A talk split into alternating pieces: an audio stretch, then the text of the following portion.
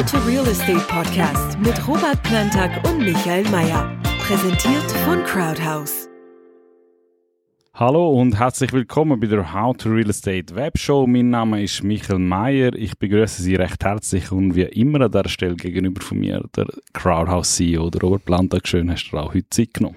Sehr gern, herzlich willkommen. Robert, in der letzten Folge haben wir sehr, sehr viel über Crowdhouse selber geredet. Wir machen heute mal ein einen Sprung auf die Seite. Ähm, geht weniger um Crowdhouse, geht mehr um den Immobilienmarkt im Generellen, mehr um die Zukunft im Immobilienmarkt. Wir reden heute über ein mega spannendes Thema, Tokenisierung, Blockchain äh, und alles, was damit zusammenhängt. Schön sind Sie dabei. Wir legen sofort los.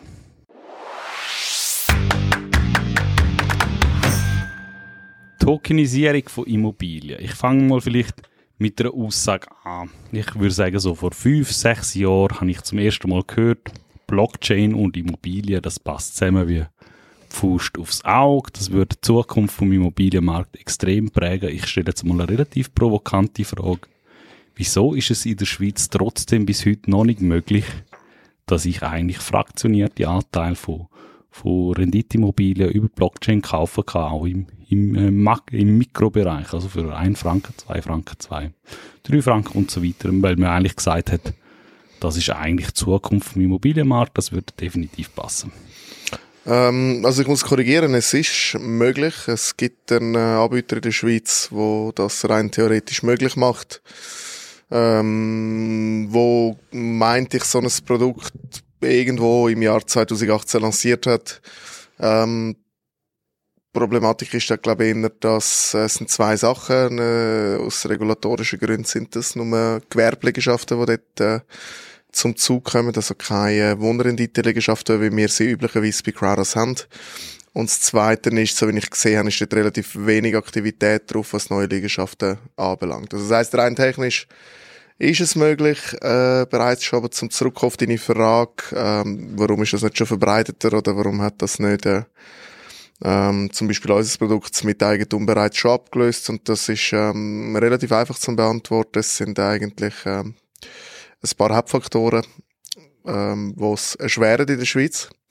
Faktor Nummer eins ist äh, die sogenannte Lex Koller, äh, Lex Friedrich, wo's, äh, wo eigentlich da dazu da ist, ähm, Schweizer Boden vor Überfremdung zu schützen, bedeutet eigentlich, dass äh, sogenannte Personen im Ausland, also Personen, die gemäß Gesetz als Personen im Ausland gelten, ähm, keine Schweizer Wohnrendite-Liegenschaften dürfen erwerben. Ähm, was es natürlich relativ schwierig macht für, ähm, für so eine Lösung, ähm, Immobilienanteil Blockchain-basiert anzubieten, weil natürlich müsstest du dann immer können müssen rausfiltern, ähm, wer darf jetzt kaufen, wer nicht, weil spätestens beim Notar, beim Eigentumsübertrag, wenn es dann darum geht, ähm, zu der Frage, wer ist der Eigentümer von der Liegenschaft, hättest du ein Problem. Punkt Nummer zwei ist ähm, eigentlich die, die Regulierung vom äh, Finanzplatz. Das heißt, äh, bei uns, ähm, ich sage jetzt mal gemäß Schweizer Gesetzgebung, gibt es noch keine wirklich, ähm, soll ich sagen, angemessene Anlagevehikel, ähm, wo man so etwas auch könnte rechtlich super abwickeln, dass man das darf am, am Publikum anbieten und zum Beispiel nur qualifizierten Anleger, was ja eigentlich der ganze Punkt bei dieser Sache ist. Das heißt, die meisten ähm, Investitionsvehikel, wo, wo Investment äh, auf einer, einer Blockchain-Basis anbietet, äh, sind jetzt da im näheren Umfeld äh, vor allem in Liechtenstein angesiedelt und nicht in der Schweiz. Äh, was uns zurückführt zu Punkt Nummer eins, dass wenn du ein Vehikel hast, wo das Domizil in Liechtenstein hat, dann ist das per se als äh, Person im Ausland zu qualifizieren. Ähm, und insofern ist das nicht möglich und darum äh, eben auch die Gewerbeliegenschaften, die ich dir gesagt habe, vom, vom anderen Anbieter. Ähm, Punkt Nummer drei, und da kann man sich jetzt darüber streiten, ist, dass ähm, eigentlich auf so einer Blockchain, ich sage jetzt mal, die, die ganze Magie von der Blockchain ist, dass du ähm, keine zentralisierte Stelle hast, wo, wo die Entscheidungsbefugnisse über Daten, über Daten hat. Ha? Jetzt kann man sich eigentlich ein Grund Grundbuch, also wirklich effektiv das physische Grundbuch, relativ ähnlich wie eine, wie eine Blockchain vorstellen, oder? Es gibt, es gibt Einträge in dem Grundbuch. Ähm, der Hauptunterschied, also die zwei Hauptunterschiede bestehen aber darin, dass das Grundbuch zwar mittlerweile doch relativ digital ist, aber natürlich nicht so digital wie eine Blockchain. Aber der Hauptunterschied ist, dass beim Grundbuch eigentlich der Grundbuchverwalter, Schrägstrich Notar und Beamte eigentlich überprüft, wer im Grundbuch eingetragen wird. Äh, auf einer Blockchain sind das natürlich quasi alle, äh, alle, die partizipieren an der Blockchain, die ja bestätigen, dass ein Eintrag oder eine Mutation tatsächlich erfolgt ist. So. Jetzt, ähm, im Grundsatz her, wenn man das richtig machen müsste eigentlich schon die ganze Grundbuchthematik theoretisch auf eine Blockchain kommen, dass du effektiv echten Immobilienbesitz könntest in Form von Tokens ähm, replizieren oder darstellen oder abwickeln. Ähm, dort sind wir aber noch weit davon entfernt. Ähm, also vor allem in der Schweiz. Ähm, die Gründe sind vielfach, aber ähm, ich sage jetzt mal, der Kantönligeist spielt eine Rolle. Das heißt, jeder Kanton, jede Gemeinde handhabt das ein bisschen anders und generell ist man eher äh, zurückhaltend, wenn es um äh, Digitalisierung von so einer Institution wie von einem Grundbuch geht. Ähm, und, und darum, also unter uns äh, und unter den Zuschauern sehe ich es eigentlich nicht als realistisch, dass die Schweiz irgendwo noch schon in den nächsten fünf Jahren in Richtung mhm. Blockchain-basiertem Grundbuch kommt. Was also bedeutet, dass egal wie man das löst, man hätte eigentlich immer eine Entität dazwischen, wo die Liegenschaft müsste halten und würden eigentlich Besitzverhältnis von der Entität, respektive Besitzverhältnis von der Liegenschaft via Entität, äh, müssen auf so einer Blockchain äh, eigentlich replizieren, was eben auch machbar ist. Nur dort, äh, wie ich vorher gesagt habe, haben wir dann das Lex äh, Collar Problem.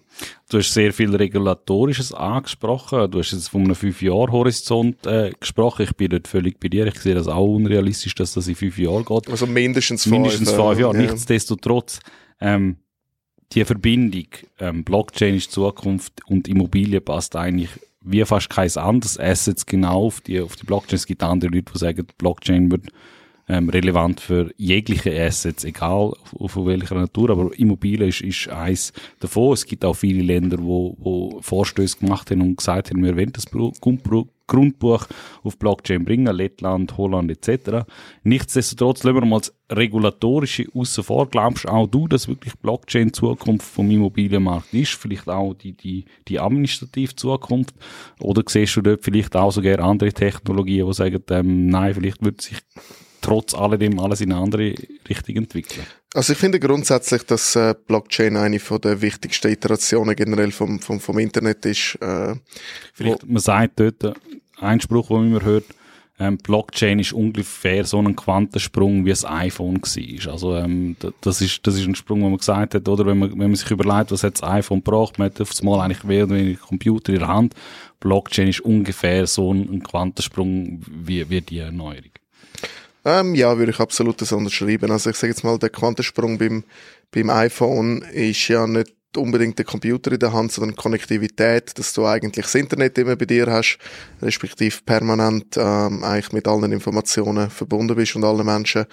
Und ähm, ja, ich denke, Blockchain ist wirklich so ein Quantensprung oder sogar noch fast ein bedeutender, ähm, bietet extrem, extrem viele Potenzial äh, meiner Meinung nach für, für die zukünftige Entwicklung und ja, natürlich auch für Liegenschaften, weil, oder, ähm, das, das äh, kann ich als Immobilienmensch sagen, äh, das, was am wenigsten Spaß macht beim, beim Handel halten oder investieren in Liegenschaften, ist, dass einfach alles ewig lang geht und mit extrem viel Administration verbunden ist. Und wenn man sich jetzt einfach mal ohne Regulatorien und, ähm, und, und ohne die Hürden, die bestehen, mal vorstellt, wenn man jetzt einfach könnte drauf loslegen und die Prozesse neu zeichnen, neu definieren, ähm, dann könntest du theoretisch eine Immobilientransaktion in der kürzesten Zeit abwickeln und zwar mit der gleichen oder höheren Sicherheit, als dir heute ähm, eigentlich das, das Grundbuch bietet.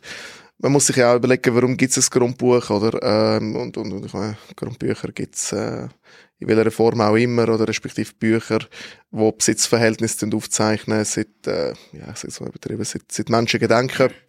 Ähm, und das hat einen wichtigen Grund, weil, du dir vorstellen, oder, wenn du, wenn du Grund, äh, erwerben, ähm, und, ähm, das ist nie zentral, nie zentral, ähm, festgehalten. Ähm, ja, und das ist einfach ein Vertrag und in der Regel handelt es sich ja um ein grosses Investment für ein privates Individuum. Ähm, birgt das viel Risiken, wenn es dann plötzlich heisst, nein, das Land gehört gar nicht dir und die Verträge sind verloren gegangen. Darum macht ja eigentlich so ein zentrales Register ja absolut Sinn und darum ist ja das Ganze auch ähm, auch so stark, ähm, ich sage jetzt mal, äh, geschützt, oder? Und überlegt sich das, das x-mal, bevor man neue Lösungen dort sucht. Aber rein der Grundsatz, oder? Es geht nicht nur, ähm, also einerseits geht es nicht nur um Fraktionen von Liegenschaften, wo man natürlich viel einfacher könnte erwerben, handeln, verkaufen. Es geht auch um ganze Objekte, ähm, wo du, äh, ja, im Grundsatz eigentlich die ganze Administration rund ums Grundbuch und Notar eigentlich nicht mehr unbedingt bräuchtest ähm, weil ja das eigentlich, ähm, sagt man auf Deutsch, ähm, also ähm, quasi un, un, unlimitiert lang ist ja das festgehaltene Besitzverhältnis auf so einer Blockchain. Also du siehst ja nicht nur die, du wirst ja nicht nur die, die aktuellen Handänderungen sehen, sondern eigentlich alle Handänderungen äh, seit jeher oder, oder seit so einer Blockchain würde, würde eingeführt werden. Und das ist natürlich extrem, extrem spannend und ich bin mir sicher, dass äh, dass das in Zukunft kommen wird, dass das äh, nicht nur die Zukunft vom, vom, vom Liegenschafterinvestment und, und Besitz wird beeinflussen, sondern generell von den Finanzmärkten, wo leider heute immer noch sehr, äh, in vielen Bereichen sehr ineffizient funktionieren. Ich wollte mich jetzt da nicht zu fest auf, auf, auf eine Seite von der Revolution schlagen, aber ein Punkt, den ich an dieser ganzen Sache wirklich spannend finde, ist wirklich der Aspekt von der Demokratisierung. Mir werden viel gefragt, Klar, das macht Miteigentum, aber es ist ja relativ immer noch eine hohe Einstiegshürde von 100.000 Franken. Wieso ist die so hoch? Die Antwort von meiner Seite ganz einfach. Der Hauptfaktor ist der administrative Aufwand. Also, angenommen, es gibt ein Haus, äh, da sind 5 Millionen Eigenmittel. Ähm, wenn man der äh, Mindestinvestitionsbetrag auf 100.000 Franken setzt, dann gibt es potenziell 50 Miteigentümer angenommen würden Senko 25.000, sind wir schon bei 200 Miteigentümer. Pro Haus, ja. Pro Haus. Und das macht weder eine finanzierende Bank mit, das macht weder das Grundbuchamt mit. Ähm, das ist eigentlich einer der Hauptgründe, wo man sagt, das ist so hoch ähm, angesetzt. Wenn man jetzt davon ausgeht, dass man sagt, 100.000 Franken ist immer noch eine Schwelle, wo man sagt, das ist nicht etwas, was sich jeder Schweizer leisten kann, sind wir ganz ehrlich. Wenn man aber davon ausgeht, okay, man, man hat eine Technologie, wo eigentlich die, die administrativen Hürden davon eigentlich äh, eliminiert oder, oder äh, minimiert, dann kommen wir zu einem Punkt, wo man sagt, eigentlich ist das etwas, wo man sagt, okay, das ist, das ist äh, ein, äh, auf, Englisch heißt es Enablement, äh, eine Bevollmächtigung von eigentlich vielen Leuten, wo, wo auf das Mal Zugriff kommen auf eine Asset-Klasse, die eigentlich wirklich, wirklich limitiert ist für sehr reiche Leute. Finde ich einen mega spannenden Aspekt von dieser ganzen Geschichte. Ähm, wie siehst das du? Ähm, da teile ich deine Meinung. Also nur schon der Schritt, dass wir Immobilienbesitz ab 100.000 Franken können anbieten, ist ein, muss sich das vorstellen, es ist ein gewaltiger Schritt, mhm. oder? In der Regel, äh, wenn du als, als privates Individuum hast, welche Renditeliegenschaften kaufen, reden wir relativ schnell mal von mindestens einer Million Schweizer Franken Eigenkapital, wo du brauchst, tendenziell eher noch mehr, äh, weil mit einer Million hast, ja, hast du mal ein kleines Mehrfamilienhäuschen mit ein paar Wohnungen, ähm, aber diversifiziert hast du noch lange nicht. Und der mhm. Schritt auf 100'000, das ist wirklich äh, in dieser Hinsicht auch schon ein Quantensprung gewesen. Ein, ein erster Schritt in die Richtung, Absolut. aber ein riesig, eigentlich ein relativ großer Schritt, oder? Absolut. Und ich meine, plötzlich kannst du mit einer Million diversifiziert sein und äh, Grundeigentum mit zehn Liegenschaften besitzen. Das ist schon mal gewaltig. Jetzt ähm, natürlich, ja, wenn du das Gleiche könntest machen mit äh, 1000 Franken oder 100 Franken, ähm, das, das, äh, das wären nochmal ein gewaltiger Schritt äh, in der Demokratisierung vom Immobilienbesitz. Ähm, muss dann halt einfach irgendwann auch aufpassen oder Grenzen ziehen, wann geht's um Besitz und wann geht's, also weißt, wann geht's um Besitz und ich sage jetzt mal langfristig sinnvolle Kapitalanlage mhm. und wann wird's zur reinen Spekulation. Spekulation ja. Und da muss man einfach vorsichtig sein, aber ich glaube, das ist auch eine lösbare, eine lösbare Challenge. Mhm. Du hast den Kantönli-Geist angesprochen. Das ist sicherlich eines der grössten Hindernisse in der Schweiz. Ich meine, wir ähm, merken das tagtäglich. Ähm, es spielt wirklich eine relativ grosse Rolle, ähm, in welchem Kanton das eine Liegenschaft steht und mit wem das man zu tun hat. Ähm, wie sieht für dich vielleicht ein bisschen äh, der Marschplan oder der, der aus für, für die Schweiz selber? Weil ich glaube, für die Schweiz selber als Land ist es doch ähm, oder das ist vielleicht einmal als Frage in den Raum gestellt, für die Schweiz selber, Ähm, du hast Liechtenstein angesprochen, die setzen sehr stark auf, auf Karten. Wir wenn ein Blockchain HubSpot wäre. Ähm, Zug in der Schweiz ist vielleicht auch ein, ein Vorreiter in dieser Rolle. Wie sehr ist es wichtig, vielleicht auch die Schweiz als Land, um wirklich frühzeitig zu sagen, okay, schaut, Kantönli Geist in allen Ehren, aber wir müssen wirklich schauen, dass, dass wir als Land eigentlich den, den Übergang nicht verschlafen, weil der Übergang wird passieren, früher oder später. Ähm, gut, für, äh, aus meiner Perspektive aus ist das nicht unbedingt das Problem vom, vom Kantönligeist. Der Kantönligeist, der bringt die administrativen Hürden halt mit sich. Ähm, oder wir haben, wir haben Fälle erlebt, wo du eine Person hast, die seit 30 Jahren in der Schweiz lebt, ähm, da arbeitet und äh, noch nicht eingebürgert ist und, und, und irgendwie vielleicht noch aus welchen Gründen auch immer noch keine Niederlassungsbewilligung hat, äh, vielleicht irgendwie, ich weiß nicht, eine B-Bewilligung oder sowas. Teilweise haben sie auch schon gesehen mit C-Bewilligungen, aber das ist wirklich selten. Und jetzt hast du irgendeinen, der wohnt seit 30 Jahren in der Schweiz und der will jetzt bei uns irgendwie Miteigentum erwerben und du gehst jetzt zum, äh, zum Grundbuchverwalter und der weist die Person ab und sagt, die ist nicht Lex Collar konform. Ähm, und da gibt's Kantone, die weisen es nicht ab, weil die sehen irgendwo Plausibilität. Du, schau, der hat den Lebensmittelpunkt in der Schweiz, der ist seit 30 Jahren da. Es gibt andere, die sagen, ich will eine Lebensmittelpunkterklärung, wo halt äh, der zukünftige Besitzer halt so eine Erklärung unterschreibt und er sagt, die Schweiz ist mein Lebensmittelpunkt und manchmal, manchmal braucht es dann noch, dass man zum Beispiel den Führerschein äh, mitschickt, das ist noch relativ witzig, aber das ist so wirklich so eine Bestätigung, schau, der hat den Schweizer Führerschein, der hat tatsächlich den Lebensmittelpunkt da.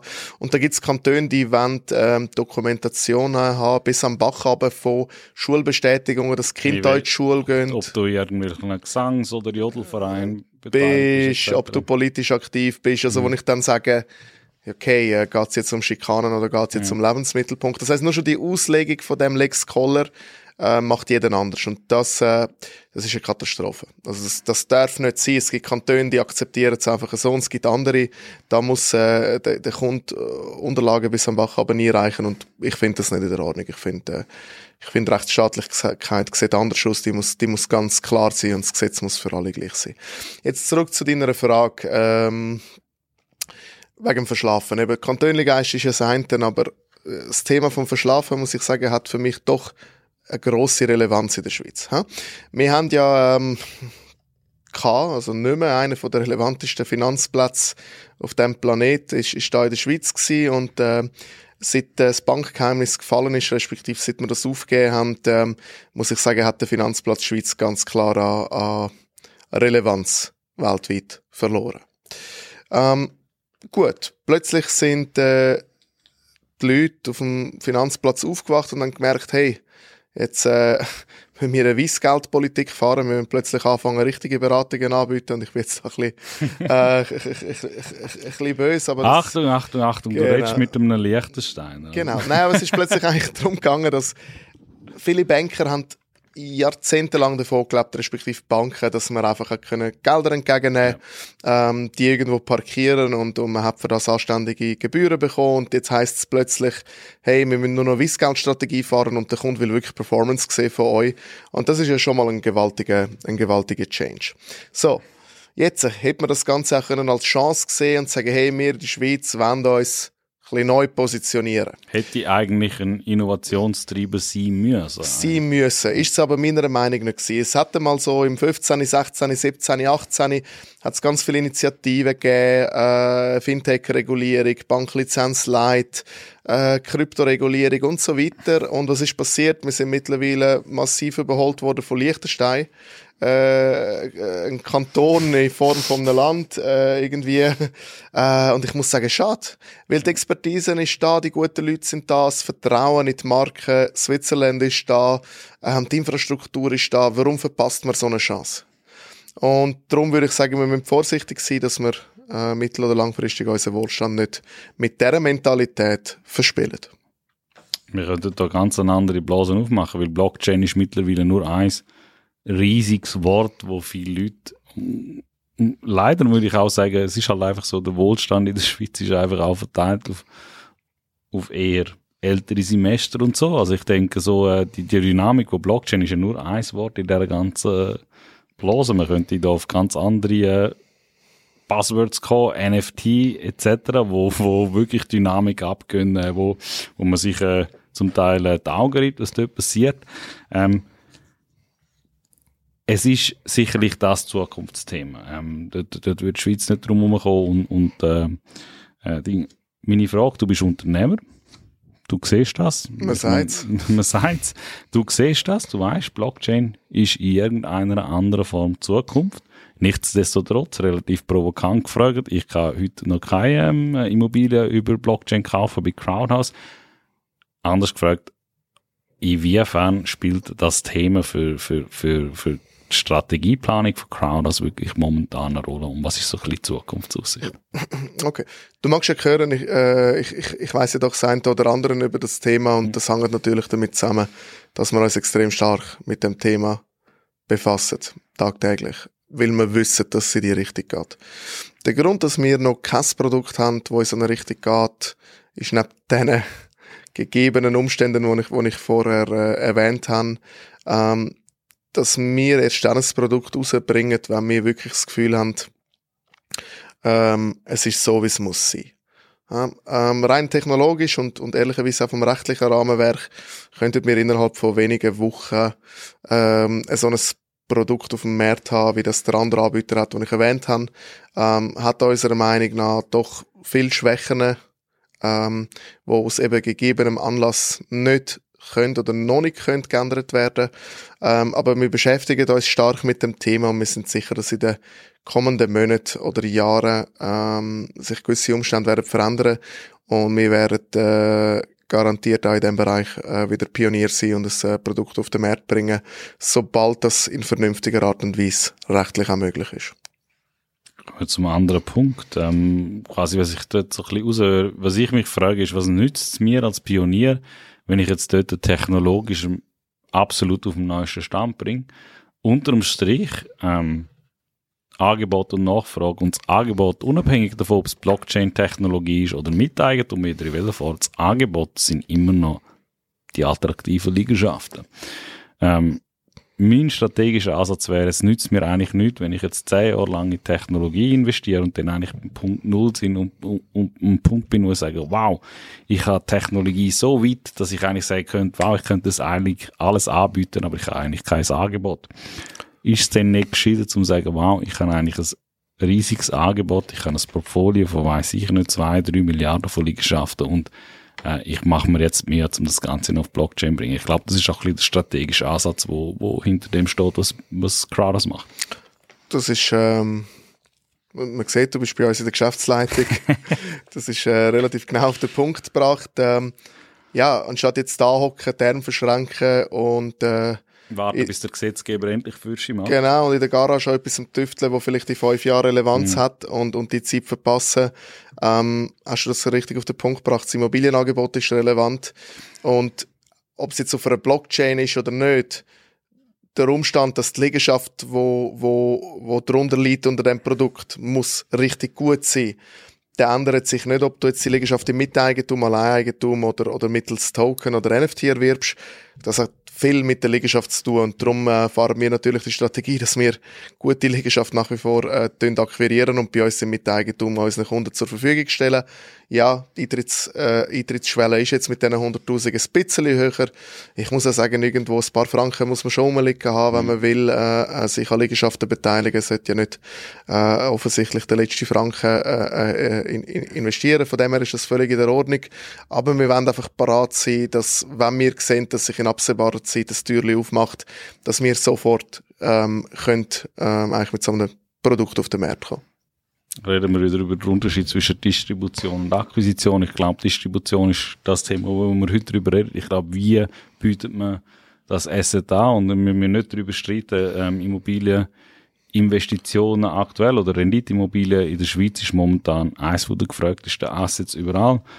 Mm, es ist ein Verkäufermarkt, wenn wir es ganz ehrlich sagen, es ist weniger ein Problem momentan ein Verkäufer, äh, ein, ein, Entschuldigung, einen Käufer finden für eine Immobilie. Es ist viel das größere Problem, jemanden zu finden, der einem eine, äh, eine gute Liegenschaft anbietet. Und ich glaube, wenn man über Blockchain redet, die Dynamik wird auch Blockchain nicht ändern, oder? Nein, im Prinzip nicht. Also doch, ich habe auch dort natürlich die ein oder andere Fantasie oder Idee im Kopf, wie man so etwas könnte machen. Ähm, aber da würde ich jetzt nicht zu sehr, zu sehr, also ich gar nicht drauf eingehen. Ähm, aber ja, Das stimmt. Man muss einfach vorsichtig sein. Ähm, natürlich ist der Markt heute interessant und wir haben uns stark darauf spezialisiert, die besten Objekte am Markt können zu akquirieren und natürlich bringen wir die auch alle problemlos weg, ob im Miteigentum, Alleigentum oder wie auch immer.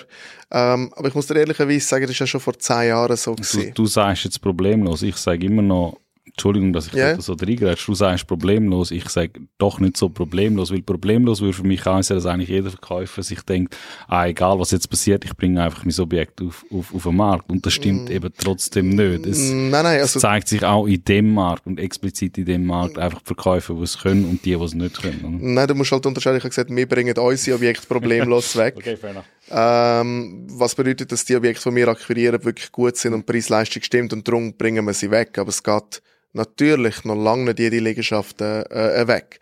Äh, ich sehe tagtäglich Objekte am Markt und ich das Gefühl habe, äh, die Verkäufer haben völlig den Verstand verloren und der Preis zahlt niemand und am Schluss zahlt auch effektiv niemand. Mhm. Ähm, oder ich mag das nicht, wenn die Leute Strategie fahren, äh, jeden Tag steht ein Dummen auf und der Dumm muss sich noch finden. Mhm. Ähm, also ich finde, man muss immer noch, immer noch äh, die, die Fairness beibehalten und es muss immer noch Sinn machen. Ja? Ausreizen ist das eine, überreizen ist dann das andere. Mhm. Aber darum sage ich, unsere Objekte bringen wir problemlos weg, weil sonst würden wir sie gar nicht erst ankaufen. Ähm, das zum, zum Städten vielleicht nochmal ein bisschen präzisieren. Aber man muss aufpassen, oder? Ähm, was ich das Gefühl habe, ist, was häufig sehe, ist ja, ist ja in gut laufenden Marktzyklen sind häufig ein Innovationshemmer. Das heißt, es läuft ja gut. Äh, warum sollen wir Geld in, äh, in Innovation oder Forschung oder was auch immer, in, in Forschung und Entwicklung investieren? Weil eben, wir bringen ja die Objekte sowieso weg und, und, und jetzt hilft es uns ja nicht, neue Objekte an, äh, äh, äh, einkaufen. Am Schluss bringen wir sie eh weg. Und ich finde, das ist ein äh, grober Denkfehler, weil äh, jeder Zyklus hat irgendwann ein Ende, respektive äh, es sind eben unterschiedliche Zyklen und wenn du nicht äh, im Zyklus, wo alles super läuft, äh, den Überschuss an Geld nimmst und in Forschung und Entwicklung reinvestieren, um irgendwann parat zu sein, wenn es eben vielleicht nicht mehr so ring geht, hast du es halt einfach verpasst. Mhm. Weil wenn es dann so weit ist, dass es vielleicht, oder wenn es jemals so weit kommt, dass die Nachfrage äh, nach Objekten gesättigt ist, ähm, und man dann plötzlich ein Problem hat in der Distribution, dann sind dann alle da und sagen, oh, wir brauchen neue Lösungen, wir brauchen Tokenisierung, wir brauchen dieses und jenes. Und darum ist es wichtig, dass eigentlich solange der Markt gut läuft, solange wir als Unternehmen können gute Überschüsse generieren, dass wir das Geld auch wieder reinvestieren in Produkte, die zukunftssicher sind und auch in anderen Zyklen dann entsprechende äh, Erträge können abwerfen Abschlussfrage, wir schauen ein bisschen Kristallkugel rein. Du hast gesagt, du, du siehst das nicht als realistisch, dass dort in den nächsten fünf Jahren irgendwann ähm, etwas Fürsche wird gehen. Ganz provokant gefragt. Wann glaubst du, wird die erste Immobilie über Blockchain bei Crowdhouse wirklich abgewickelt werden? Okay, also vielleicht auch da, wo ich wirklich nochmal präzisieren. Ich sage, bei den Grundbuchämtern wird sich garantiert nichts tun in den nächsten fünf Jahren in dieser Hinsicht. Mhm. Bedeutet aber nicht, dass man nicht allenfalls via Vehikel dazwischen etwas vorher kann machen kann. Ähm, ich bin der festen Überzeugung, dass in den nächsten 18 bis 24 Monaten irgendeine Lösung äh, wird verfügbar sein wo wir ein Produkt werden können auf den Markt bringen ähm, wo die aktuellen Umstände, wo die aktuellen Umstände dort Rechnung tragen und wo die Probleme, die ich vorher habe, irgendwie gelöst hat und, und eigentlich, ich sage jetzt mal, ein, ein, ein sehr gutes neues Produkt darstellt. Anders gefragt, hast du das, du eventuell das Gefühl, wenn wir reden über den Gesetzgeber und wir wissen, der Gesetzgeber aus verschiedensten Gründen trägt, hast du vielleicht eventuell auch ein bisschen die Hoffnung, dass Pionier auf dem Markt dort für einen Gesetzgeber auch ein bisschen äh, den Wegweiser sein können und, und, und sagen, hey, schau, wir machen das über äh, Lösung A, B und so. Vielleicht wäre es auch gut, wenn, wenn, ja. wenn, wenn ihr ja. das äh, so, ich meine, man ja. sieht das in anderen Bereichen auch. Mm, nein, du musst gar nicht weit suchen. Das ist ja bei uns im Miteigentum genau das Gleiche gewesen. Wir sind eigentlich äh, Pioniere im Miteigentumsgeschäft gewesen. Ähm, das hat es ja vorher auch nicht gegeben, das Miteigentum kommerziell genutzt für Liegenschaftsinvestitionen.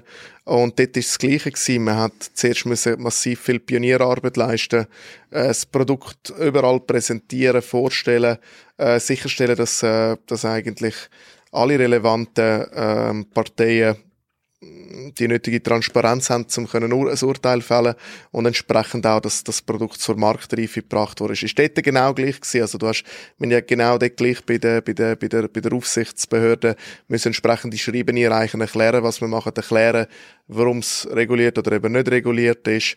Ähm, und ja, das, das wird auch dort sein. Also es gibt ein schönes, ähm, ein schönes Sprichwort, wo man sagt, jede Innovation ist zuerst illegal, ähm, weil es ist ja nur logisch. Jemand muss es machen, muss es vorlegen, man muss sehen, dass es Sinn macht und man muss es genug, ich sage jetzt mal bekräftigend, äh, immer wieder machen, bis der Gesetzgeber sagt, ja, okay, irgendwie scheint das Ding oder das Produkt oder die, die Innovationen Daseinsberechtigung zu haben, wir müssen nachziehen mit dem Gesetz. Du wirst es nie oder extrem selten sehen, umgekehrt, dass der Gesetzgeber kommt und sagt, wir wollen jetzt plötzlich das Gesetz ändern auf das, äh, weil wir ganz mhm. einen Haufen Innovationen, das funktioniert in den meisten Fällen nicht so. Danke vielmals für die Erfolg. Wir haben es gehört in den nächsten 18 bis 24 Monaten. Ich bin sehr, sehr gespannt. Ich bin der gleichen Meinung. Es wird sich einiges bewegen in dem Markt. Wir werden sehen, welche Richtung. Danke, hast du Zeit genommen. Bis zum nächsten Mal. Den How to Real Estate Podcast gibt es jetzt jede Woche neu auf allen Podcast-Kanälen und als Webshow auf YouTube. Folgen Sie uns unter www.crowdhouse.ch/youtube oder dem Kanal Ihrer Wahl.